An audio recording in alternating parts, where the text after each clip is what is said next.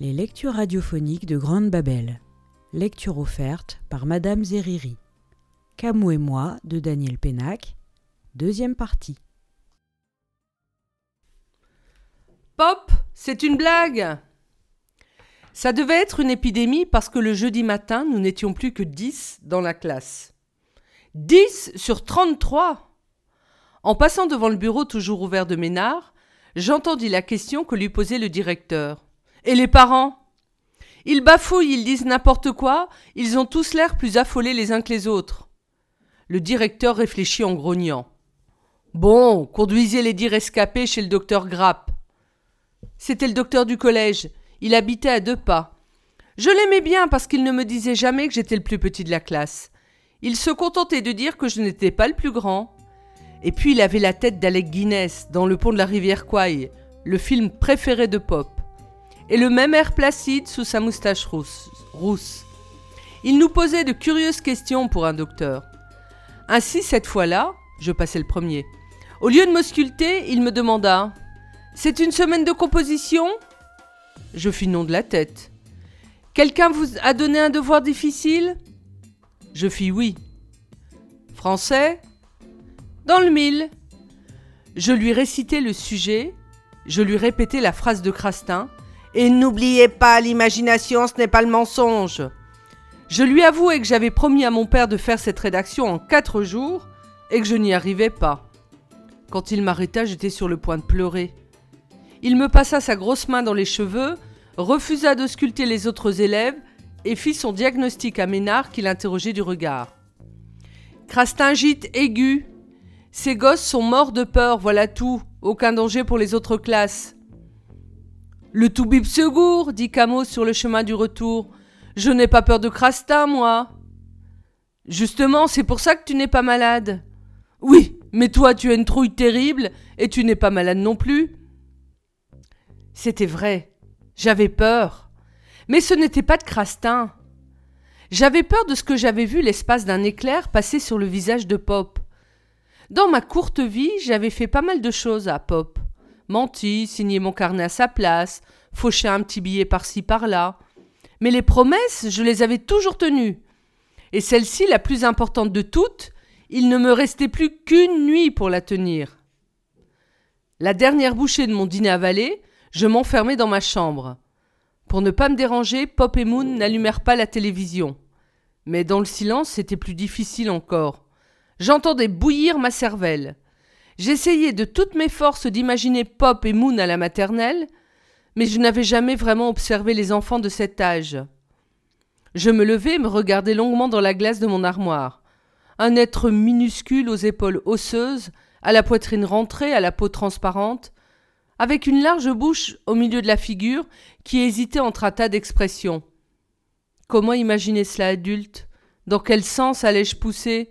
En hauteur? En largeur? Et la voix de Crastin qui résonnait dans ma tête. Ce n'est pas de l'imagination, cela, c'est du mensonge. Pris d'une soudaine inspiration, je sortis en trompe de ma chambre et me ruai sur le téléphone. Allô, Camo? C'est toi? Qu'est-ce qui se passe? Camo, tu es mon copain Euh, Évidemment. Alors il faut que tu fasses cette rédac. Avec la mère que j'ai? L'imaginer enfant? Pas question. Catégorique. Je respirai un grand coup et réussis à dire Camo, tu n'es plus mon ami. Je ne sais pas, il m'avait semblé qu'à deux ça aurait été plus facile. Maintenant j'étais vraiment seul. Seul à griffonner n'importe quoi sur des feuilles que je jetais les unes après les autres à la poubelle. Seul avec un mal de crâne qui commençait à me troubler la vue. Seul avec la voix de Crastin qui me demandait si ma pauvre mère méritait cela et des larmes qui jaillissaient de ses petits yeux comme si sa tête avait été une poire. Jusqu'au moment où je me suis levé, où j'ai fait quelques pas, et où je suis tombé sur mon lit. Ce n'était pas le sommeil, ça ressemblait plutôt à un évanouissement. Je n'ai jamais fait de plus grand effort que le matin suivant pour me lever. Ma tête était si lourde, mais aussi douloureuse. Mes pieds pesaient comme s'ils pendaient dans le vide, à l'autre bout du lit, des sacs de ciment attachés à mes chevilles. Je me suis laissé rouler par terre et me suis redressé, comme si je portais le monde sur mes épaules. Je me suis dirigé en titubant vers la porte de ma chambre. Quelque chose m'a arrêté au milieu de la pièce. Je venais de passer devant l'armoire à glace. Il y avait quelqu'un dans le miroir. Je me suis approché. C'était Pop, immense, avec ses moustaches, et tout nu. Il avait une tête de lendemain de réveillon. Je l'ai regardé un long moment, et j'ai fini par demander Hé Pop Qu'est-ce que tu fais dans mon miroir? C'est une blague Deux vrais gosses. Ce n'est pas une blague, ce n'est pas Pop, c'est moi, c'est moi. Moi qui remue les lèvres en même temps que moi, moi qui fais les mêmes gestes que moi. Pop n'a jamais été opéré de l'appendicite, c'est moi. Moi, avec les bras immenses de Pop, le torse et les jambes poilues de Pop, la moustache, les dents et les mains noueuses de Pop. Moi, avec un air Pop, plus vrai que Pop. Et plus près du miroir à le toucher, c'est encore moi. Dans mon regard, il y a cette expression de curiosité réfléchie que j'ai toujours connue à Moon. D'ailleurs, sous les sourcils touffus de Pop, les yeux verts et fendus sont ceux de Moon. Et quand je soulève la longue moustache turque, c'est la bouche de Moon que je découvre, et la même fossette qui n'a jamais l'air de tout à fait y croire. Pop, avec les yeux et la bouche de Moon, pas de doute, c'est moi. Mais alors? Alors? Il faut trois pas aux jambes de Pop pour me conduire à la porte des parents, mais il me faut une bonne minute pour me décider à l'ouvrir. Finalement, comme on se jette à l'eau, j'entre. Soulagement. Le grand lit est vide avec une boule de drap et de couverture mêlée au milieu. Rien de changé. Oh, Pop et Moon doivent être à la cuisine, comme d'habitude à la même heure. J'ai rêvé. Somnambulisme. Me recoucher pendant qu'ils préparent le petit déjeuner. Oui, me recoucher. À peine ai-je pris cette décision qu'une petite voix me cloue sur place. Hé, toi C'est sorti d'une tête ronde et bouclée qui vient d'émerger au sommet des couvertures et qui me fixe de ses yeux noirs étincelants. On ne s'habille pas ce matin d'un geste éclair, j'attrape la chemise de Pop, posée sur le dossier d'une chaise, et me la noue autour de la taille. Une seconde plus tard, une petite fille de cinq ou six ans surgit de nulle part et accrochée à mon cou. Bonjour, toi Elle gigote comme un poisson et il y a des éclats roux dans ses cheveux blonds. Sur le tas de draps et de couvertures, la petite tête sérieuse reprend la parole. Habille-toi, Moon, on va être en retard à l'école. J'ai presque crié. Non pas d'école ce matin. La petite tête sérieuse a un haussement de sourcils. Ah bon? Pourquoi? Une épidémie très grave, crastingite. C'est mademoiselle Lambesque qui t'a prévenu? La petite fille a une voix flûtée pleine de rire. Oui, elle m'a téléphoné. Madame Lambesque ne raconte que des conneries. Le garçon a dit ça en s'asseyant sur le bord du lit. Puis, en voyant mon air ahuri, il place la main devant sa bouche et fait Oh, pardon Il veut faire le malin explique la petite. Parlez comme les grands. Tout ce que je dis ou fais ce matin-là, ce matin-là, est instinctif.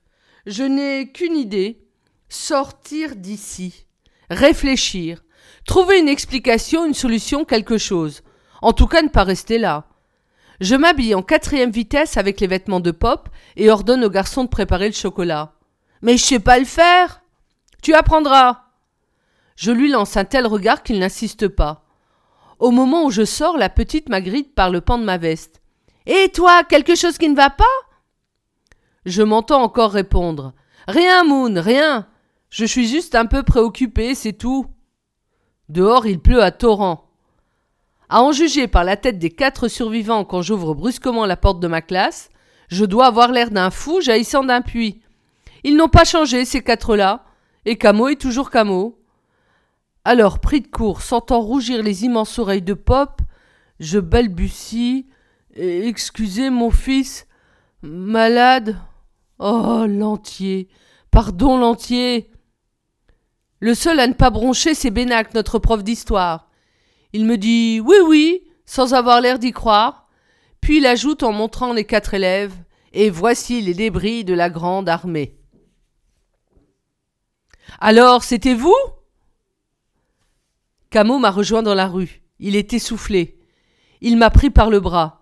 Nous nous tenons debout l'un en face de l'autre, immobiles sous une pluie battante. Il lève sur moi un visage trempé et anxieux.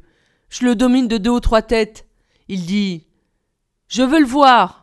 Je dis Trop malade, impossible. Ses traits se durcissent. C'est le camot farouche, il ne cédera pas. Il lâche mon bras et dit J'y vais. Je le retiens de force. La poigne de Pop le fait grimacer. Et tout à coup, j'ai une idée. L'idée. Hier soir, il t'a demandé de faire la rédaction de Crastin, non? C'est la seule chose pourtant qui pourrait l'aider. Essaie de la faire, essaie de toutes tes forces. Camo ouvre les grands yeux, ouvre des yeux grands comme ça et demande Pourquoi? C'est alors que j'explose. Fais ce que je te dis, il faut toujours mettre les points sur les i, à vous, les gosses. Il n'en revient pas. Pop ne lui a jamais parlé sur ce ton. Je m'éloigne à grands pas. J'entends de nouveau sa voix qui appelle. Hé, monsieur Il y a un robinet qui fuit chez ma mère Sans me retourner, je lui réponds que je le sais, et que je n'ai pas le temps. En rentrant, je constate, miracle, que Pop et Moon n'ont pas mis le feu à la maison. Avec ce qu'on dit des enfants, je m'attendais à tout. J'ai pensé à leur acheter des vêtements en cours de route. La vendeuse a demandé la taille, j'ai dit grand comme ça, en montrant avec mes mains. La vendeuse a ri, a déclaré que j'avais du charme. Pas compris. Moon a tout de suite essayé ses robes. Elle a décrété qu'elles étaient moches et qu'elle allait en dessiner d'autres. Elle a décidé n'importe quoi. Very chouette, j'ai dit, continue. Pop a surgi avec un tournevis presque aussi grand que lui. Il m'a expliqué qu'il venait d'inventer un plumard à coulisses. Il m'a entraîné dans ma chambre et m'a montré mon lit. C'est pour quand je grandirai, tu comprends? À chaque centimètre, un cran de plus. Magnifique, j'ai dit, continue. Ménage, course, cuisine, vaisselle, mine de rien, j'ai fait tout ce qu'il fallait. Maintenant, je m'effondre dans un fauteuil complètement épuisé. Et pour la première fois, je les regarde vraiment. Pop a démonté le fer à repasser. Moon entame son soixantième dessin. Pop, Moon, alors c'est vous? C'était vous? Moon la petite, la petite fille lève la tête et me sourit. Pas de doute, c'est bien la même fossette au coin du même sourire. Quand tu grandiras, tes cheveux bruniront, Moon. Mais ne t'inquiète pas, ils conserveront ce joli reflet roux. C'est Pop qui me surprend, il est tout rond. Plis et rebondissements partout. Moi, j'ai d'abord poussé comme une citrouille. C'est ensuite que j'ai choisi l'asperge. Il m'a dit ça un jour, c'est vrai. Mais aujourd'hui, assis en tailleur à mes pieds, levant soudain les yeux du cadavre à repasser, il me dit autre chose. Dis donc, toi, pourquoi est-ce que tu nous regardes comme ça? On dirait que tu débarques. Il me faut la solitude et la nuit noire pour revenir à la terrible réalité. Pop et Moon enfant, moi adulte. Pop et Moon, à qui j'ai ordonné d'éteindre, mais qui continuent à pouffer et à chuchoter dans leur lit. Et moi, adulte? Des milliards de problèmes à résoudre, évidemment. Que dire aux clients de Pop Aux boutiques de Moon? Que faire de Pop et de Moon enfant Faut-il leur expliquer la situation? Et moi, si ça dure, comment vais-je gagner ma vie? Leur vie Pourtant, une seule pensée me torture vraiment. Je viens de perdre vingt ou trente années de ma vie, comme ça, d'un seul coup. Je n'arrive pas à penser à autre chose. Cela revient sans cesse. Vingt ans perdus. Trente peut-être. Perdus, comme on perd un objet, un portefeuille. Quand? Comment? Où? Perdus. Vingt ou trente ans d'un seul coup. Impossible de penser à autre chose. Le temps perdu. C'est bien une pensée d'adulte, ça. Il n'y a pas de, doute. Tatiana. Le lendemain, le téléphone sonne de bonne heure. Allô, c'est toi, tu es un beau salaud Pas besoin de reconnaître la voix pour savoir que c'est Camo, et qu'il a essayé de faire la rédac. Tu n'aurais jamais pu comprendre, Camo, maintenant tu sais. Il me maudit encore un bon coup. Tu trouves que ma mère ne me posait pas assez de problèmes quand elle était adulte? Tu crois que c'est moins compliqué maintenant? Je réponds juste ce qu'il faut. Viens t'installer ici chez nous. Avec elle, ce sera plus facile. Il débarque une demi-heure plus tard alors que nous beurrons les tartines du petit déjeuner. Camo, lui, c'est en largeur qu'il a grandi. C'est un homme d'une quarantaine d'années, tête et poitrine moissive, Crinière de lion, sourcils froncés, regard furieux, démarche de marin par gros temps. Parasé, les dents serrées. S'il n'y avait pas les gosses, qu'est-ce que tu prendrais? Heureusement, il y a les gosses, dont une petite fille aux yeux violets, remplie de fureur. Elle marche derrière lui dans des chaussures trois fois trop grandes pour elle, et s'empêtre dans une robe qui pourrait lui servir de parachute. Ma mère bougonne Camo en guise de présentation. Comme les, comme les enfants ouvrent des yeux ronds, il se rend compte de sa gaffe. Je veux dire Tatiana. Qu'est-ce que c'est que ça, Tatiana, comme prénom? demande Pop en trempant sa tartine dans son chocolat. Russe répond la petite. Grand-père russe C'est vrai que tu es bricoleur? demande-t-elle à Pop. Il y a un robinet qui fuit à la maison, tu peux venir le réparer? C'est plus un ordre qu'une question. Tout à l'heure répond Pop la bouche pleine. Tout de suite ou c'est la guerre? déclare tranquillement Tatiana. Alors c'est la guerre la tartine de pop part en sifflant, mais Tatiana se baisse et le pain spongieux s'écrase sur la poitrine de Camo. Tatiana bondit. Déséquilibrée par le choc, Pop bascule de sa chaise, son crâne heurte le carrelage de la cuisine. Un hurlement strident, continu, incroyablement aigu sort de la bouche de Moon, qui a pourtant l'air calme, assise bien droite sur sa chaise. Ah